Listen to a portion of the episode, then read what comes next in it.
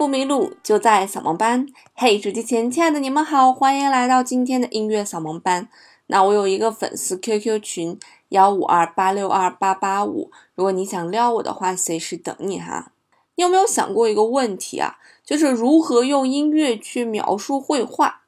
其实我们在之前的节目讲过一个人叫做德彪西，我们在讲印象派的时候就说过，其实，在听印象派的音乐的时候，很多时候都能给你一个画面感，就是因为他的音乐当中有非常多的色彩的变化。那今天我们给大家介绍的整个这一部乐曲呢，应该算是一部组曲了啊，它也是有非常强的画面感，它是来自于俄国的作曲家穆索尔斯基，叫做《图画展览会》。啊，也可以把它叫做展览会之画。那么这组作品呢，就是穆索尔斯基去参加了他的一个朋友的画展之后啊，他看见了十幅画，然后把每一幅画呢都给他配了一首乐曲。啊，乐曲相对来讲这个比较简单啊，一般来讲就在一分多钟啊，两分钟、两三分钟这样。啊，它的篇幅不是很长，所以你刚开始想要去接触古典音乐啊，想要慢慢的加深对音乐的理解，我建议你可以先来听一听这样一套组曲，非常有意思。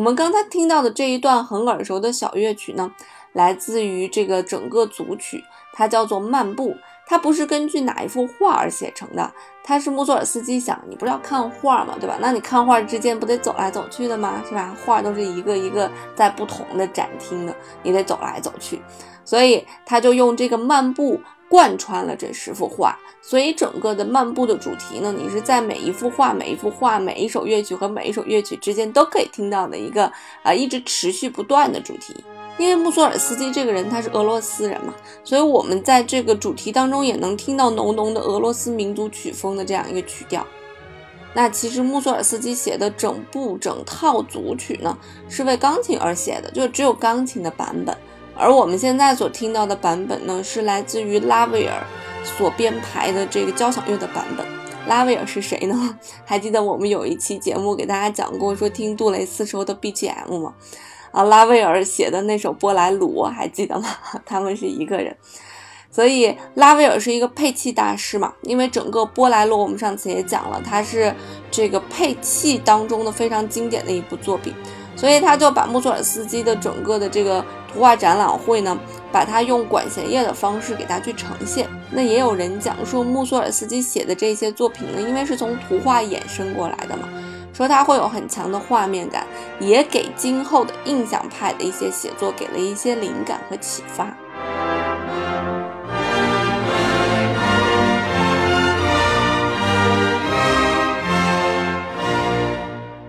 那这十幅画呢，分别非常具体的描述了具体的事物，比如他描述了侏儒，描述了古堡，描述了多乐里花园，还有牛车，还有蛋中的小鸡，啊，还有穷富犹太人，还有市集，还有墓穴。还有女巫的小屋，还有基辅城门楼。所以，当你知道这个题目之后，再去听这个乐曲，你甚至真的会感觉啊，好像是有女巫在乐曲当中飞来飞去啊，好像这个古堡在给你陈述着多年来的一个故事啊，好像真的是有小鸡欢快的飞来飞去，好像真的是有两个犹太人，一个穷人，一个富人，他们在互相的对话一样。所以，整个音乐就会显得非常的具体。那绘画呢，一般会被当成是静止的、比较具体的一种艺术形态，而音乐呢，一般会被当成是流动的啊、不具体、抽象的一种语言。而现在呢，莫索尔斯基用这种抽象的语言去描述那些具体的东西、具体的事物。不知道会给你带来一个什么样的感觉？那我们就先来听一听这第一首作品吧。你来猜一猜，这首作品它到底描述的是古堡、侏儒、小鸡，还是穷富犹太人，还是女巫？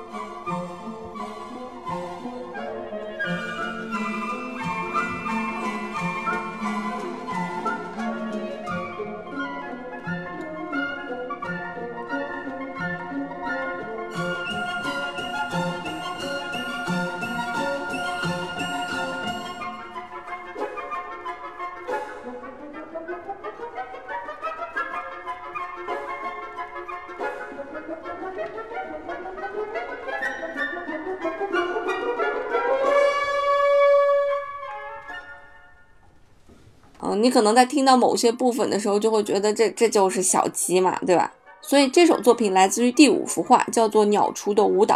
我们可以听到拉威尔啊，他用了很多木管的一些乐器啊。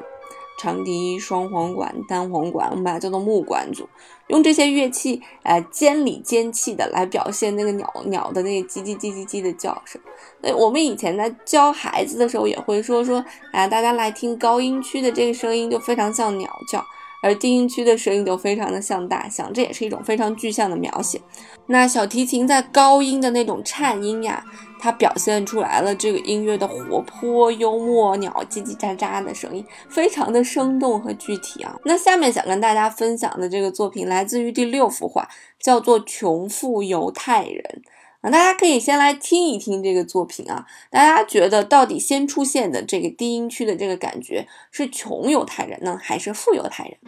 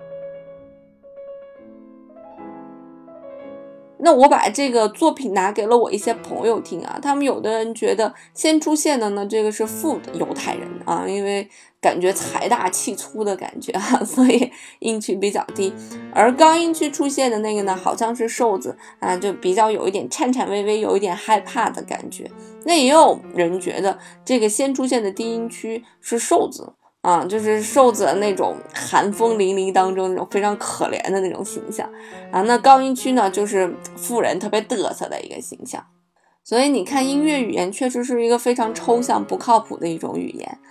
而穆索尔斯基想要表达的呢，就是低音区就是先出现的是富人的一个形象，他想表现富人威风凛凛、傲慢粗暴。所以你从他这个低音区的一些写作的感觉上面，你也能够感觉他不是一个正面的一个形象，反正你能感觉出来不是一个正面的形象，是吧？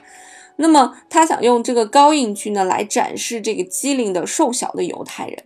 嗯，就是非常轻盈嘛。所以他用音区的不同来生动的刻画出了人物的一个形象。其实这个音区的音乐还是非常重要。那有的时候，如果我们把一些呃旋律在中音区去演奏，你可能会觉得比较的淳朴啊。那如果在高音区演奏，你可能会觉得比较聒噪啊。如果在低音区演奏，你可能会觉得比较沉稳。所以我记得原先啊，我有一个朋友给我讲过，说很多女孩喜欢把自己的英文名字取成 Viola。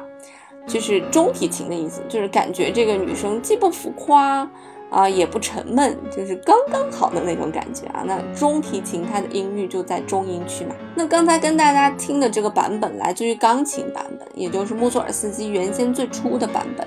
那下面呢，来跟大家一起来分享一下，还是这幅画啊，还是这幅画的管弦乐的版本。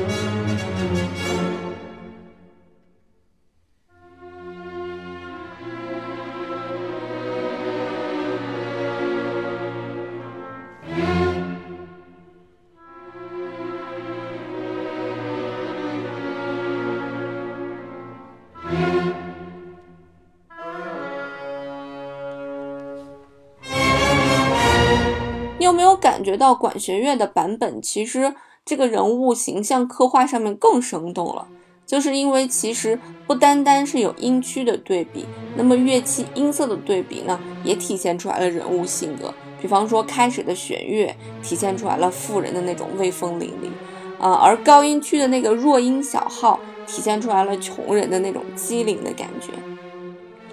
而后呢？高音区和低音区同时出现，让你感觉两个人好像在对话一样啊！那其实这是两幅画了啊，就是他的朋友画的两幅画。而穆索尔斯基觉得这两幅画非常有趣，就把他们俩有机的结合在了一起，在一首作品当中的不同音区啊，给为大家呈现了这样两幅画的不同的性格。当然，整个图画展览会上的每一首作品，它都有自己非常鲜明的个性。所以我建议大家可以从第一首一直听到最后一首啊，因为其实每一首和每一首之间它都有这个漫步的主题作为连接，你好似就在一个美术馆里一样，在欣赏一幅一幅的画作，而中间就是你从这幅画作走到那幅画作当中的一些路途啊，很有趣的一个体验。那穆索尔斯基呢？我们前面也讲了，他是来自于俄国的一个作曲家，他一直都主张呢，音乐必须要反映现实，而且他的音乐当中也有很多具有民族性和独创性的一些东西，所以他把这个反映现实也用到了这个图画展览会上，嗯，非常直观的去表达了每一首作品。而穆索尔斯基不像我们其他的作曲家一样，一生是苦哈哈的，他出生在一个富贵家庭，他爸爸是他爸爸有一个庄园。啊，他从小跟妈妈学习这个钢琴，所以小的时候家里面是有这些努力的啊，就跟他们给他们家干活的。啊，很多人在讲说穆索尔斯基是一位非常非常具有才华的作曲家。其实从我们听这个十首简单的小作品，也能够感觉出来他对画作和对具象的一种音乐性的把握，啊，非常的讨巧，也非常的有趣儿。但据说他是一个非常懒的人啊，所以他只写出来了钢琴的版本，也没有把他交响乐的版本给他写出来。而且据说他喜怒无常啊，还他的还有一个最大的一个缺点就是他喜欢喝酒啊，从三十五岁的时候就开始酗酒，酗酒无度。所以可能是这种种的原因吧，导致了他没有成为现世很伟大的一个音乐家嗯，那他留下的非常嗯值得一听的两部作品，一个是《荒山之夜》，一个就是我们这个简单的非常简单的一个组曲，叫做《图画展览会》。那如果有机会呢，希望把这个图画展览会的所有作品都和大家一起来分享一下。那我们今天节目就到这儿啦，下期节目再见吧。